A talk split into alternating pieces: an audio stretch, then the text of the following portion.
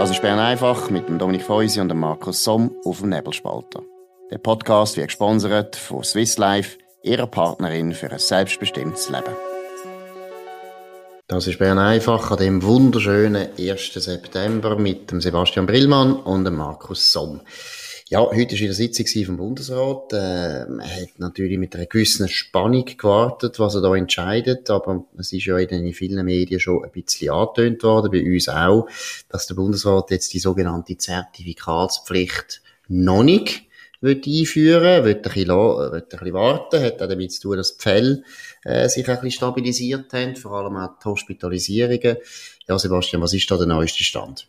Genau, du hast es eigentlich schon zusammengefasst. Allzu sehr ins Detail äh, ist der Bundesrat nicht gegangen. Sie sagen, ähm, die Fälle haben sich stabilisiert, auf hohem Niveau zwar, aber das lange nicht, um jetzt sofort ähm, die Zertifikatspflicht einzuführen. Es wird dann sicher nächste Woche nochmal noch mal drüber geredet werden. Interessanter habe ich gefunden, was der Guy Barmelin gesagt hat.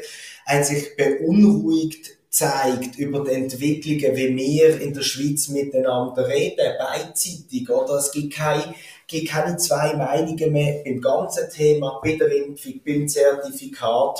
Und das macht ihm Sorge. Und ich muss sagen, äh, die Besorgnis, die teile ich. Ja, ich finde auch gut, dass er das als Bundespräsident sagt. Ich finde natürlich auch gut, weil er ist von der SVP, das ist auch sehr gut, weil er zeigt ein bisschen, meiner Meinung nach, die Stärke von unserem System, dass nämlich sehr viele Parteien, trotz allem, es ist halt eine Vier-Parteien-Regierung und die SVP ist jetzt auch bei der Corona-Politik eher äh, nicht gerade in der Opposition, das kann man so nicht sagen. Es gibt sehr viele Regierungsräte, die es ganz anders sehen, als zum Beispiel der Ueli Maurer, wo der Finanzminister ist, der sicher ein grösserer Skeptiker ist gegenüber den Massnahmen. Man muss es nämlich immer so sagen, es ist nicht Skepsis gegenüber der Krankheit. Es ist immer Skepsis gegenüber dem richtigen Weg. Was müssen wir eigentlich machen? Aber es finde ich sehr gut. Es zeigt eben auch eben, dass, dass, dass bei uns viele Meinungen noch da sind in der Regierung. Ich glaube auch, das ist der Grund, warum sie jetzt zögern. Sie haben ja schon vor einer Woche, das hat man ja dann gehört, die haben recht ähm, harte Diskussion gehabt. Die zwei SVP-Bundesräte haben dort äh, sich sehr gewehrt. Bei den anderen bürgerlichen Bundesräten bin ich nicht ganz, ganz gut informiert, kann es nicht so beurteilen. Aber eben auch das ist jetzt wieder ein Vorteil. Wir haben jetzt wieder mal ein bisschen gewartet und wir sehen ja eben, die Fallzahlen äh, muss uns jetzt nicht so zum Hetzen bringen und das ist nicht so schlecht. Ich finde auch insgesamt der Bundesrat in den letzten Wochen, bis auf die Zertifikatspflicht, die allfällige, die noch bleibt, wo natürlich viele auch aufregt mit, mit guten Gründen, sind sie da nie im Alarmismus verfallen. Also grundsätzlich ähm, überzeugt mich das und wie du es angesprochen hast, ähm, die Parteienfrage, das ist ja, ist ja, ist ja verrückt, oder? Wenn man zum Beispiel in Kanton hineinschaut, Kanton Zürich, Nathalie Rickli, hat in einem Interview ähm, mit dem Tagesanzeiger ähm, gesagt, sie fordere also auf keinen Fall ähm, irgendetwas, das nicht, hat sie sich schön aus der Verantwortung gezogen, aber sie sagt, wenn man wirklich eigenverantwortlich wäre, dann wird man, und ungeimpft ist, dann wird man eine Patientenverfügung ähm, unterschreiben, dass wenn man an Corona erkrankt, dass man weder ins Spital noch auf eine Intensivstation geht. Also der Platz dann nicht annimmt. Und das finde ich natürlich eine bemerkenswerte Aussage. Auch wenn sie es nicht will, als, als eine Pflicht verstehen, sondern mehr als äh, Hinweis auf die Eigenverantwortung. Absolut, also ich finde das an sich völlig übertrieben finde, das geht zu weit, weil äh, letztlich eben, es gibt sehr viele Menschen, die äh, relativ risikohaft wo leben, oder? Ich meine, es gibt Extremsportler, es gibt extrem Freizeitsportler, es gibt Mountainbiker, wo die brutalsten Hände, äh, Händeverletzungen nachher haben, wo uns ja auch das Gesundheitswesen auch belastet. Raucher, Raucher ist so so das Thema, Alkoholiker ist das Thema, dann auch Leute, die, äh, wo, ja, Drogenmissbrauch machen oder Medikamentenmissbrauch. Also wenn man das überall dann würde so durchziehen, dann würde das Gesundheitswesen eigentlich extrem, wie soll ich sagen, selektiv werden. Gewisse Leute könnten gar nicht mehr ins Spital. Ich finde, da hat Nathalie Rickli ziemlich übertrieben. Zeigt aber auch ein bisschen, und das ist, finde ich jetzt wieder gut, oder eben, was auch der Pamela angesprochen hat. Das Spektrum ist sehr, sehr breit. das ist ja faszinierend auch ein bisschen an dem Thema Corona. Es hat eigentlich Parteilinie ziemlich stark durcheinander gebracht. Man kann es nicht genau sagen, wer tendenziell natürlich die Linken massnahmenfreundlicher, die Bürgerlichen skeptischer, das stimmt, aber es gibt große Unterschiede. Das finde ich auch begrüßenswert und ich finde auch nur, wenn man bei der SVP ist, ähm, muss man nicht zwingend auf, auf der Seite sein, äh, wo vielleicht eher der Ueli Maurer vertritt, sondern man darf im Kanton Zürich als Regierungsrat eine absolute, äh, auch eine andere Haltung haben, das tut uns sicher gut. Ich sehe es aber sonst auch wie du. Wo würde das anführen? Wenn wir die ganze Zeit würden jeden zu einem gläsernen Patient machen, dass wir überhaupt nicht mehr wissen, ähm, wo, wo ist jetzt vielleicht noch dran, wo ernährt sich der schlecht, was hat er gestern getrunken, ist es zu viel gewesen, ist es gerade noch okay? Also, das glaube ich, ist, ist, ist absolut übertrieben. Wo ich sie ein bisschen verstand, ist, wenn man auf die Spitäler schaut, oder? Wir haben jetzt 77% Auslastung von den Intensivstationen, davon sind 30% ähm, Covid-Patienten, eine gewisse Anspannung ist da. Ich weiss, dass aus den Spitälern der Aufwand ist gestiegen. Man muss umtelefonieren, wer kommt, wenn, wer muss vielleicht heim, am Wochenende erwarten wir das, dann muss man wieder umgehen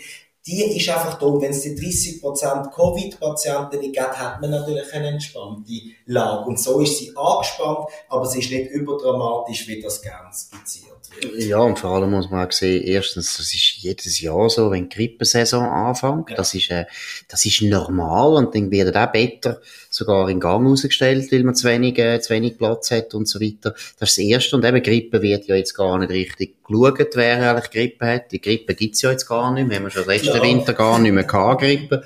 Dabei, äh, ja, kann man da diskutieren, wo Grippe geblieben ist.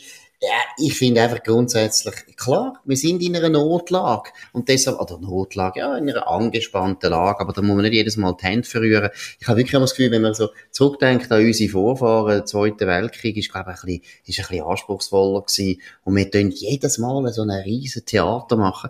Was aber schon noch interessant ist, jetzt noch schnell zurückzukommen auf das vom Barmelin.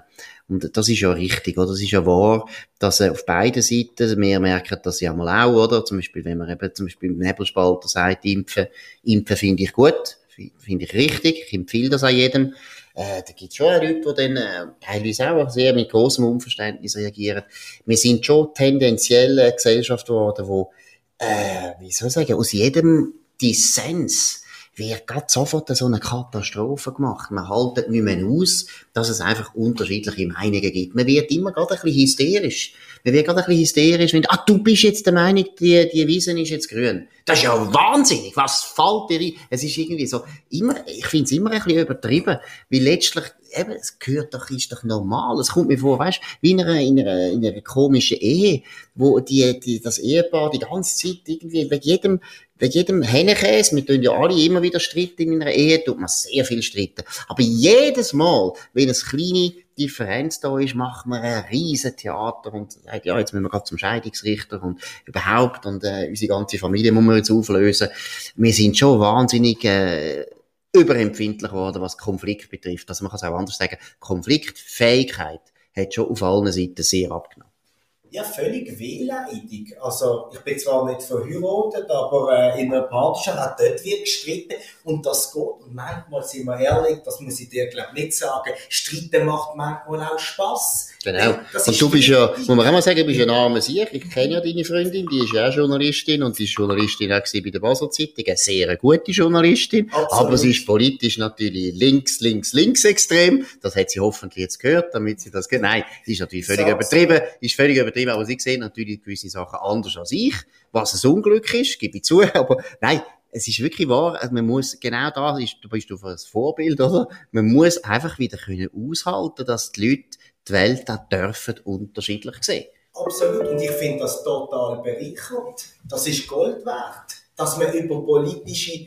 ähm, Debatten, vielleicht auch daheim, streitet, sich uneinig ist. Ich finde, ein Kopfendeckel, wie kann das sein? Und trotzdem ist das ja der liebste Mensch für einen. Das zeigt ja, das gibt ja dann wieder eine Versöhnlichkeit. Und die sehe ich in der momentanen Debatte, gerade um Corona, es ist total unversöhnlich. Nehmen wir noch ein Beispiel. Der Pietro Vernazza geht jetzt in Pension.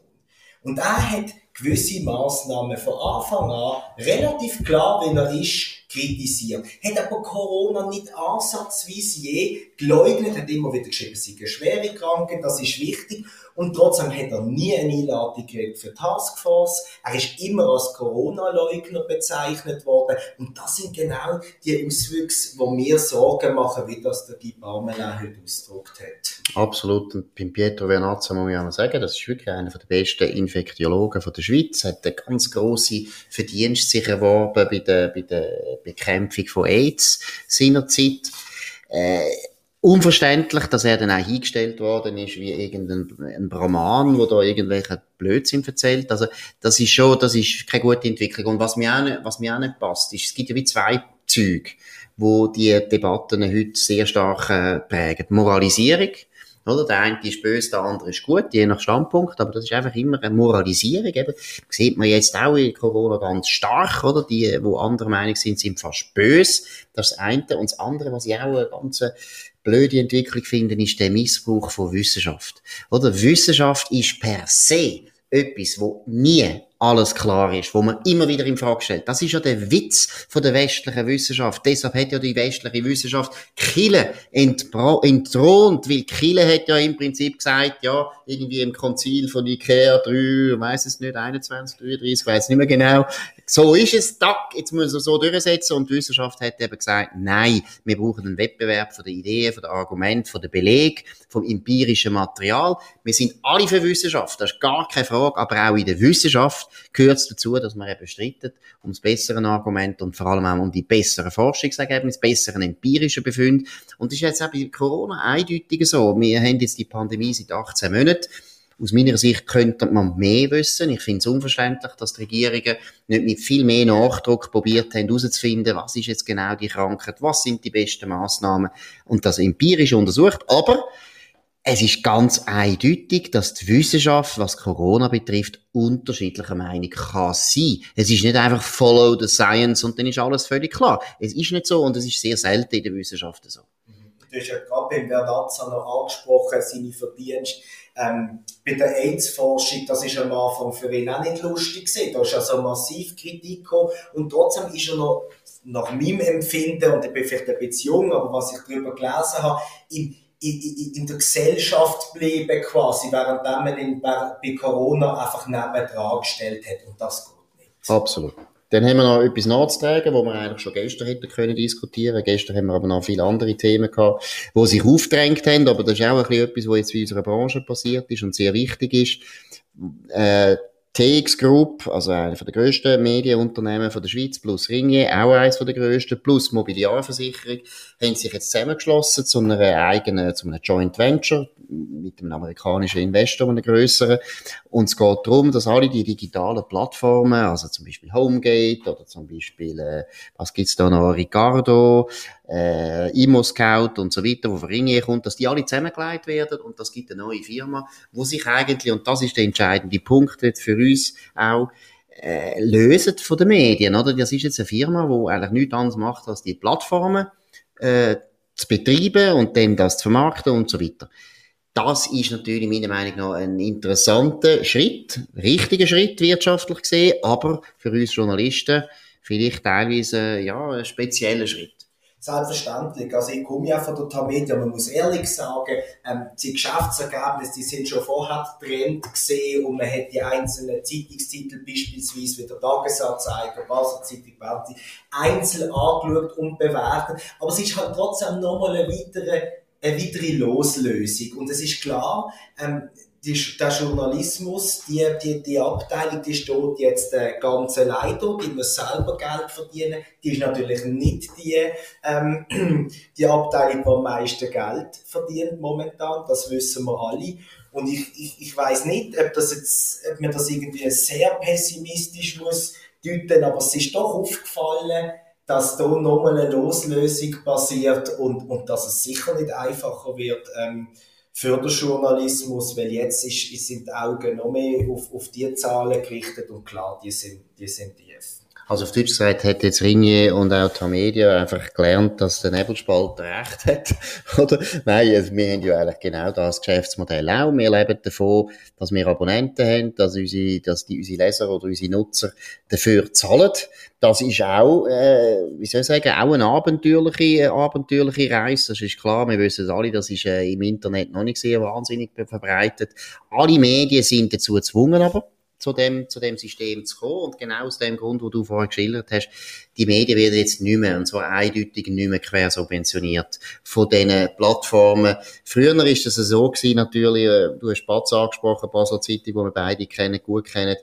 In Basel ist man früher nicht an der Basel Zeitung vorbeigekommen, wenn man hätte wissen ähm, was läuft im Fernsehen, wer ist gestorben, wo kann ich eine Wohnung finden und wo kann ich einen Job finden und wo kann ich einen Heiratspartner finden. Also das ist heute fast unvorstellbar, was für ein Monopol Zeitungen früher noch hatten. Wir sind die einzigen gewesen, die eigentlich haben können, solche sehr, sehr wichtige Informationen durch den, den Druck weit, weit verbreiten. Und das Internet hat dazu geführt, dass man das kann trennen kann. Also früher hat man es eben nicht können trennen. Und heute kann man es trennen und sicher ist das der Grund, warum der Journalismus natürlich eben unter Druck ist. Aber ich muss auch sagen, ich finde es gut, weil es ist eigentlich ein Back to the Roots wir müssen jetzt wieder genau schauen, dass wir Geld können verdienen mit dem, was wir schreiben oder was wir reden oder was wir an Filmen und Videos produzieren. In dem Sinn, es ist hart, aber es ist gut und es ist richtig. Ja, da habe ich eigentlich nicht mehr viel anzufügen, wenn du das sagst. du musst ja, er muss ja immer genau das sagen in dieser Frage. Wenn da ein Businessmodell darf nicht in Frage gestellt werden. Nein, das war Bern einfach am 1. September 2021 mit dem Sebastian Brillmann und dem Markus Somm. Danke für die Aufmerksamkeit. Abonniert uns, das ist der Punkt, auf nebelspalter.ch. Ihr könnt aber gerne einfach natürlich auch hören auf äh, Spotify oder auf anderen Podcast-Providers wie Apple und so weiter. Danke und einen schönen Abend. Das war Bern einfach mit dem Dominik Feusi und dem Markus Somm auf dem Nebelspalter. Der Podcast wird gesponsert von Swiss Life, ihrer Partnerin für ein selbstbestimmtes Leben. Den Podcast könnt ihr auf nebelspalter.ch abladen und auf allen gängigen Plattformen wie Spotify oder Apple Podcast und so weiter.